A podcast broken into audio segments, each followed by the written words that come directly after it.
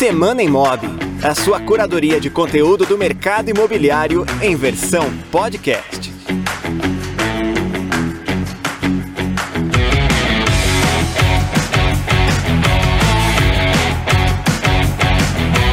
Olá, sejam muito bem-vindos ao Semana Imob, podcast do Imob Report, que toda semana comenta aqui algumas das principais notícias do mercado imobiliário ao longo da última semana.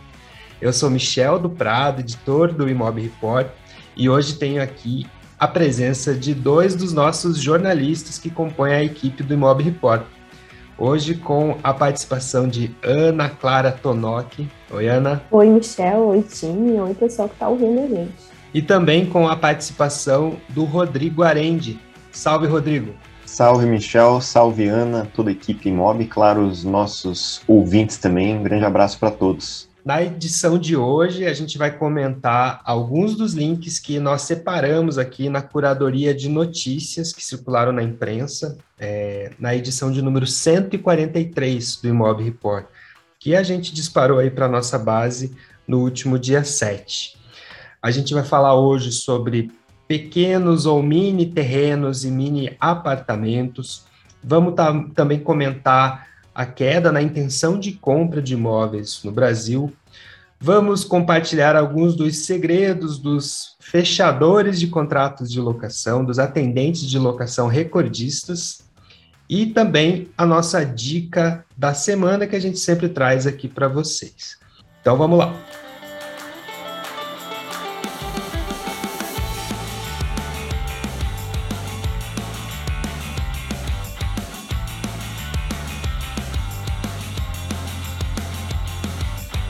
Para começar hoje, a gente vai comentar essa notícia, essa reportagem publicada pelo jornal Estadão, é, uma reportagem assinada pelo jornalista Rafael Moura, que fala sobre a compra de mini terrenos pelas incorporadoras, né? Essa reportagem traz aí exemplos de incorporadoras que estão apostando em terrenos menores, em regiões centrais, com uma boa oferta de infraestrutura para desenvolver projetos com uma expectativa de VGV menor, mas que normalmente está fora do radar aí das grandes construtoras que tendem a privilegiar grandes áreas, grandes terrenos. Eu vou chamar a Ana Clara para comentar com a gente quem foi ouvido, Ana, por essa reportagem e quais são os motivos aí que eles destacam para fazer essa aposta em mini terrenos? Então, Michel, essa reportagem é bem interessante para ela trazer esse ponto de vista dos incorporadores e construtores, especialmente porque agora houve um boom na busca por terrenos e lançamentos, e as incorporadoras estão começando a refazer seu land bank, ou incorporar seu land bank. E nessa reportagem eles falam sobre como investir em pequenos terrenos pode ser sim bem estratégico. Um dos entrevistados, inclusive, é a Resende Empreendimentos, com Guilherme Resende, que ele aponta que eles estão optando por escolher terrenos, por exemplo, com VGV de 50 milhões de reais ao invés de do, é, dois terrenos de 50 milhões de reais, ao invés de um terreno de 100 milhões. Porque esses terrenos normalmente não são olhados para o mercado, porque você espera um grande, fazer uma grande construção desses terrenos. Então, é bem interessante, especialmente isso que você comentou, que são normalmente terrenos centrais, com fácil acesso a transporte público. E não só isso, são regiões que os terrenos estão acabando. No Rio de Janeiro, a gente tem esse cenário também, considerando especialmente a orla do Rio. E até em Nova York. Nova York tem a Billionaires Row, que é uma região perto de Central Park, que os terrenos estão acabando e o que eles estão fazendo são terrenos pequenos, mas muito altos. Claro que em algumas cidades tem que ser avaliado esse potencial construtivo, se é possível fazer prédios tão altos, mas essa reportagem já aponta que com um bom jogo, de um bom projeto, é possível você fazer um bom empreendimento num terreno pequeno. Esse ponto da, do zoneamento é bem importante, né? A matéria até cita que esse exemplo da Resende é de uma empresa que está apostando em terrenos nessa chamada zona do eixo de estruturação lá em São Paulo, que são justamente áreas próximas a no entorno, né, de corredores de ônibus, linhas de trem, de metrô, porque essa é um grande fator de decisão para esse morador que vai alugar ou comprar uma unidade nessas áreas mais centrais que tende justamente a buscar privilegiar fácil acesso, né? Ter uma mobilidade é, garantida nessa sua moradia, além, é claro, de opção de comércio e serviços próximos, algo que é, as áreas centrais, sobretudo as grandes cidades, mas também no interior, já tem ali estabelecido, né? Já tem essa estrutura colocada.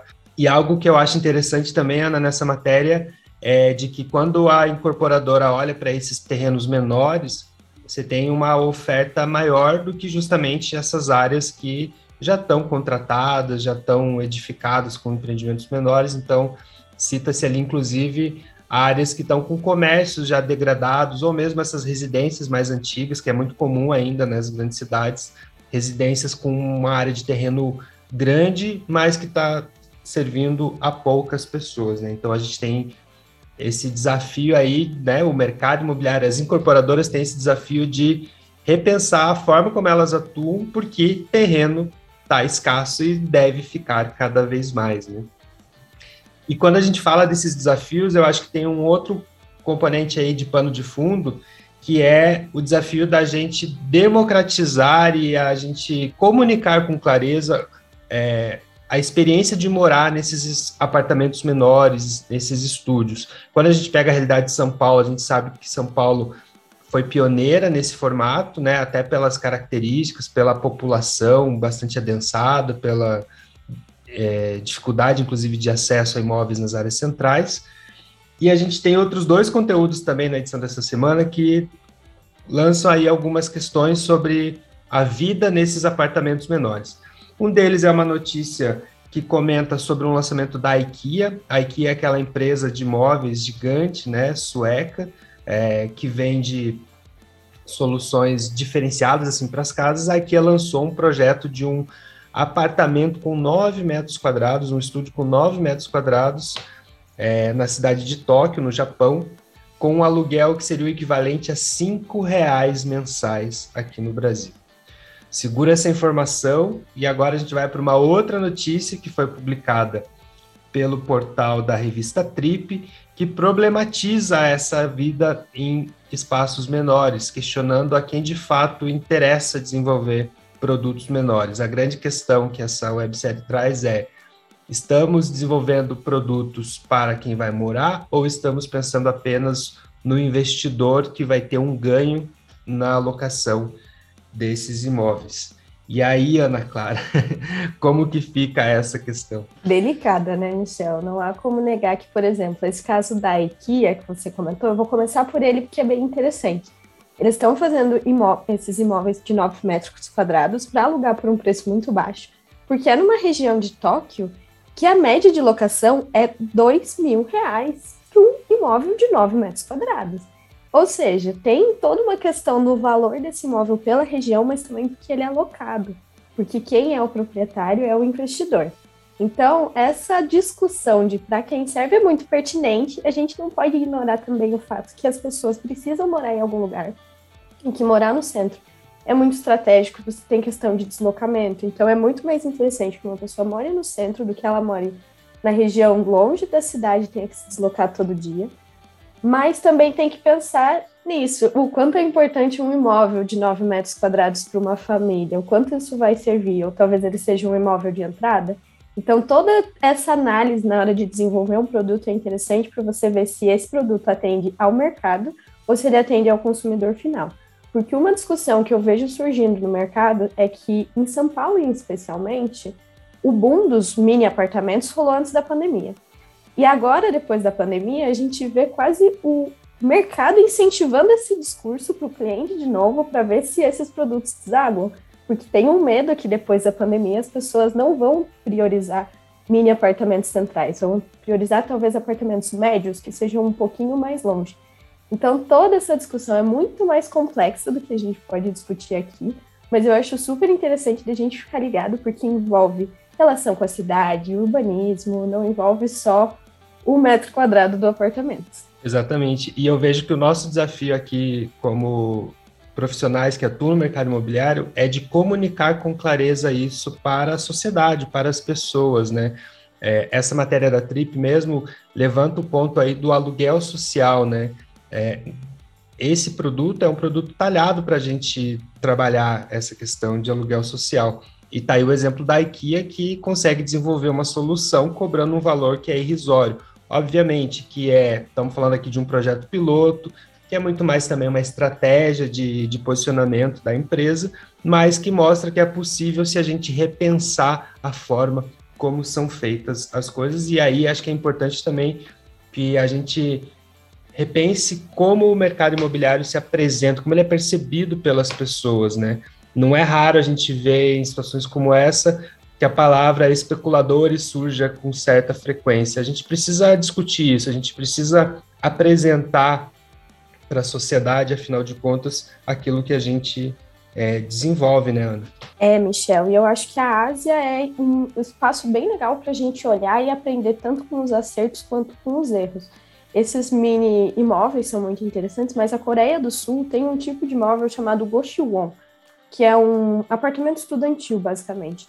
E a média deles é 4 metros quadrados. E pessoalmente acho que o problema não é esse, o problema é tudo que envolve o que vem dentro dele. Então, normalmente são banheiros compartilhados, cozinhas que não são boas cozinhas.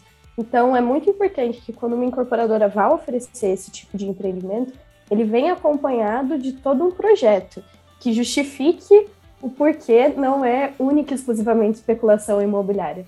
Mas por que, que o morador vai ter qualidade de vida morando ali? Porque para a cidade é importante ter mais espaços para se morar no centro. Então, eu acho que Wons dê um Google, procure no YouTube, é surreal como não fazer, mas ao mesmo tempo Tóquio e outras grandes cidades asiáticas podem ser uma grande lição de como trazer esses pequenos apartamentos com qualidade para dentro das nossas cidades procurando conteúdo relevante sobre o mercado imobiliário na internet? Pare de perder o seu tempo. Cadastre-se para receber gratuitamente os conteúdos do Imob Report.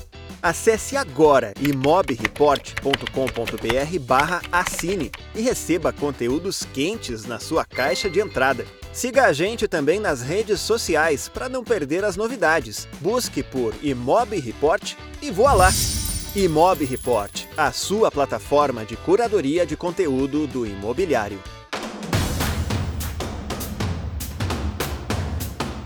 E aqui a gente está falando sobre essa, esse caminho trilhado por algumas incorporadoras na busca por imóveis, terrenos menores e desenvolvendo apartamentos, unidades também menores para venda. E a gente tem é, um cenário de uma outra pesquisa, um outro conteúdo que a gente compartilhou essa semana, que é o resultado do FIPZAP desse trimestre, o raio-x FIPZAP, que mostra que a gente, pelo quarto trimestre seguido, é, tem aí uma queda na intenção de compra de imóveis no Brasil.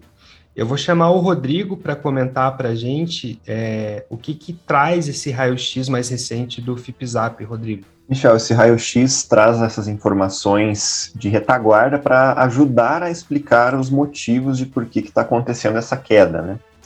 É, até falando em números diretamente, a intenção de compra era de 48%, e isso caiu para 43%. Então, em pontos percentuais, são 5 pontos, né? É, porém, eu vejo que até, opinião minha, diante de tudo que a gente está vendo no mercado, essa redução não é tão acentuada diante de tantos empecilhos que vem acontecendo recentemente. Então, a intenção das pessoas ainda existe, né? são 43% das pessoas com essa intenção de compra. Porém, por que, que caiu esse número? Eu diria que o principal dado trazido pela pesquisa do FIPZAP que ajuda a explicar isso é a percepção de preço né, porque a parcela de pessoas que classificavam os valores como altos ou muito altos em relação à pesquisa anterior cresceu muito, né? Passou de 59% para 74%. Então você tem uma grande maioria das pessoas tendo a impressão, tendo essa percepção de que os preços estão altos ou muito altos, o que logicamente ajuda a explicar esse afastamento pelo interesse, né?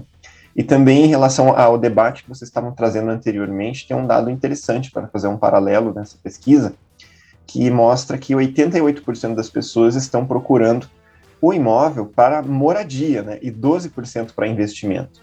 Então, você tendo esse número, essa gigantesca parte do número, né, a maior parte absoluta desse total, procurando o imóvel para moradia, já é um entendimento de que ali vai ser algo de longo prazo, algo para chegar, para ficar, para usufruir, para aproveitar da estrutura desse imóvel. E isso acaba afastando a possibilidade da pessoa cogitar comprar um estúdio, de repente, né? Porque se a pessoa pretende ficar a longo prazo, tende a ser algo mais familiar, algo de, de planejamento para daqui a algum tempo, e também afasta a intenção de estar em imóveis que tenham vários gargalos, como vocês estavam citando, falando dessas propriedades bem pequenas, né? E fora esses dados que eu, julgo os mais interessantes dessa pesquisa para ajudar a explicar o cenário, tem outros vários pontos interessantes lá para quem tem interesse em, em, números e mercado imobiliário. Eu recomendo a leitura é, desse link que ajuda a explicar um pouco, um pouquinho mais de tudo isso que a gente está vivendo. Você pode conferir os links que a gente comenta nessa edição na descrição aqui do nosso podcast desse episódio, ou também acessar lá o nosso portal imob.report você pode conferir os conteúdos mais recentes e a nossa edição aí da última terça-feira, trazendo então os links dessas notícias que a gente comentou, está comentando aqui hoje. Este conteúdo é um oferecimento dos Cúpula Partners, empresas que apoiam o bom conteúdo feito para o setor. Conheça as marcas que acreditam na transformação do mercado imobiliário brasileiro. Credipago, Rocket Imob, Sigafy, Captei, Rua 2, Universal Software e Refera. Acesse imobreport.com.br e conheça mais conteúdos apoiados pelos nossos partners. Bom, a gente falou aqui sobre o cenário de incorporação, falamos também sobre essa pesquisa recente do raio-x FIPZAP mostrando essa queda acentuada na intenção de compra é, de imóveis no Brasil desde o terceiro trimestre do ano passado. E a gente agora vai falar sobre um outro conteúdo que repercutiu bastante na última edição, que fala sobre locação. Essa é uma reportagem produzida pelo Carlos Simon, nosso jornalista especialista em aluguel de imóveis, aqui na nossa equipe do Imob Report. O Carlão ouviu alguns atendentes de locação que são recordistas no fechamento de novos contratos. A ideia é, claro, compartilhar boas práticas, né, inspirar as equipes das imobiliárias de locação a também ter uma performance mais robusta. É, vou chamar o Rodrigo de novo para comentar com a gente quais são os destaques, Rodrigo, dessa, dessa matéria. Quem que o Carlão ouviu para produzir esse conteúdo? Eu achei bem bacana esse conteúdo porque ele ajuda a trazer um pouco do lado humanizado da situação toda, né? Muito se fala de aluguel, de locação, de valores, mas para você chegar no contrato, você precisa ter um convencimento da pessoa que vai assinar esse contrato. E o Carlos Simon, nosso jornalista especialista em aluguel, ouviu a Carla Mediato, responsável pelo recorde de contratos de aluguel fechados na Casarão, imobiliária de Pelotas, no Rio Grande do Sul, e Nayane Regis, destaque da Marque Negócios Imobiliários da capital de São Paulo. Ela vem fechando mensalmente 20 contratos de locação. Então, com certeza, muito a compartilhar elas têm, né? Vale também a leitura da matéria completa. Eu destaquei algumas das respostas que elas deram para o, para o Carlos, né? Explicando por que, que elas conseguem chegar em números e, e ter esse recorde dentro das empresas que elas trabalham, né? Primeiramente, ali eu já, já destacaria a questão de elas pontuarem do, do atendente ter certeza sobre o que está falando, de não ter arestas na, nas falas dele, de ter segurança, confiança no que ele está passando para o cliente, né? Até citando o que a Carla falou ali. Não podemos deixar o cliente com dúvida alguma sobre o imóvel, sobre o que ele está alocando. Se ele sair dali com todas as respostas, isso, na visão dela, já é 90% do caminho andado, né? Essa agilidade é o que faz a diferença na visão da Carla. Eu acho que isso é muito importante, porque realmente a pessoa que está do outro lado não tem tempo a perder. É, elas também pincelam alguns assuntos sobre as funções desse atendente, né, desse consultor de locação, se eles devem ir além, se eles devem também participar de visitas, de participar de captação. Elas dão respostas que mostram que quanto mais inteirados sobre as atividades da imobiliária, melhor para o próprio serviço desse, desse funcionário, né? A autonomia também foi uma questão destacada. de elas terem liberdade, de poderem ser pro, proativas nesse contato com o cliente, criando um verdadeiro relacionamento, né? E aí o, o, ponto sensível dessa história toda, quando existe o contato com, com o comprador, com o locador, e fica aquela, aquela linha tênue entre você ser insistente, né, entre a insistência que, que enche o saco do cliente até acaba afastando ele, ou aquela persistência saudável, né. E daí a Carla diz que o limite dela é quando o cliente responde que ele realmente não vai querer fechar negócio. Mas mesmo assim, se ela avaliando, né, com base na experiência que ela tem já, o perfil de trabalho dela, se a pessoa demonstra algum sinal de interesse, ela tem o sentimento de que pode dar certo, ela ainda procura novas propostas, tenta negociar, fala com o proprietário, pega alguns dias a mais de bonificação, né? Aquela carência que às vezes é a diferença entre fechar ou perder um contrato. E esse também é, é um ponto que eu destaco, né? De ter essa relação com o cliente já bastante aprofundada. Então, essa experiência delas pode agregar bastante a quem está interessado em entender como é que elas chegaram nesses recordes, né? Saber entender o perfil do cliente, saber até onde pode ir e é um conteúdo bastante rico que o Carlos produziu. Esse é um conteúdo que mostra muito a nossa proposta de trabalho aqui no Imob Report, né? Na edição de hoje a gente está comentando uma série de reportagens publicadas pela imprensa, o que a gente entende que é super relevante, porque são profissionais que também têm, é, estão dedicados a cobrir o setor, é, mas a gente sabe que essas matérias, elas em geral têm mais como foco o público final, né, o consumidor, o cliente. Então, é, nem sempre a gente consegue ver nessas, na, na, imprensa tradicional conteúdos como esse, que vão na raiz da operação imobiliária, né?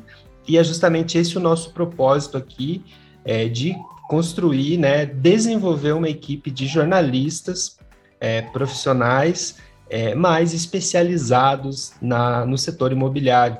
Né? O, o Imob Aluguel é o nosso primeiro produto segmentado, a gente já está aí fechando o primeiro ano do, do nosso projeto e a gente está prestes a lançar também o nosso próximo conteúdo, o nosso próximo produto de segmento direcionado para o alto padrão, né, Rodrigo? Quero que você comente para a gente, porque a gente está em plena semana aí da jornada do corretor de alto padrão.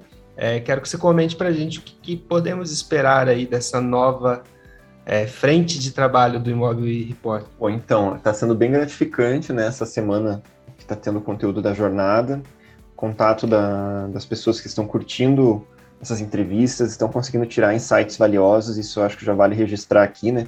Na semana passada a gente abordou mais longamente quem que eram os nomes que estavam é, entregando esses conteúdos, ainda temos conteúdos inéditos para serem lançados, e, logicamente, né, teremos surpresas no começo da semana que vem. É, quem está acompanhando a jornada do corretor alto padrão terá vantagens, né, ter, sairá na frente. A gente vai fazer aí efetivamente a, a essa, esse lançamento, né, da nossa nova frente. Isso é um motivo de muito orgulho, porque é um trabalho longo que já está sendo realizado, né, muita pesquisa, muito estudo, muitas entrevistas, conhecimento de mercado, contato com as pessoas que estão conseguindo resultados nesse mercado e entendendo também um pouco das dores do, do corretor que quer se aprofundar mais nesse nicho de alto padrão, também entender melhor o que é mercado de luxo. Tudo isso está sendo contemplado e esperamos que todos possam aí ficar de olho né, nesse encerramento da jornada e na segunda-feira curtindo as novidades que virão aí pela frente, o lançamento da nossa nova frente, o Imob Alto Padrão. Legal, Rodrigo. É, esse conteúdo está disponível lá no imobaltopadrão.com.br. Se você estiver ouvindo a gente até o dia 13 de dezembro, você pode acessar e conferir esses vídeos diários que a gente está disponibilizando, com entrevistas com especialistas no mercado de alto padrão. E depois do dia 13 a gente vem então com esse lançamento que seguramente vai contribuir demais para você que atua com imóveis no segmento de alto padrão. Sim, Michel, e eu só preciso complementar que realmente é, o dia 13 é o dia-chave, né? Então tem que ficar de olho no que vai pintar aí de novidade e também é nesse dia que saem do ar as entrevistas dessa jornada gratuita de conteúdos.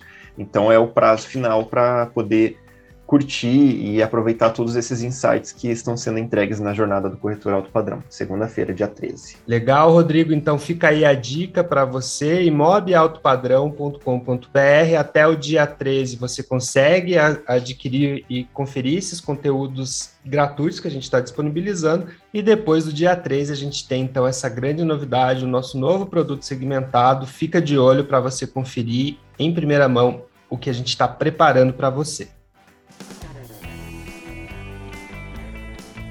Fique por dentro das discussões mais importantes do mercado de aluguel brasileiro. Assine o Imob Aluguel, a primeira plataforma de atualização para imobiliárias focadas na locação, e receba conteúdo exclusivo. Um relatório semanal com tendências e segredos do nicho de locação Participe de webinars mensais e faça parte de um grupo exclusivo com imobiliárias como a sua, para trocar experiências. Acesse agora imobialuguel.com.br e assine gratuitamente por sete dias.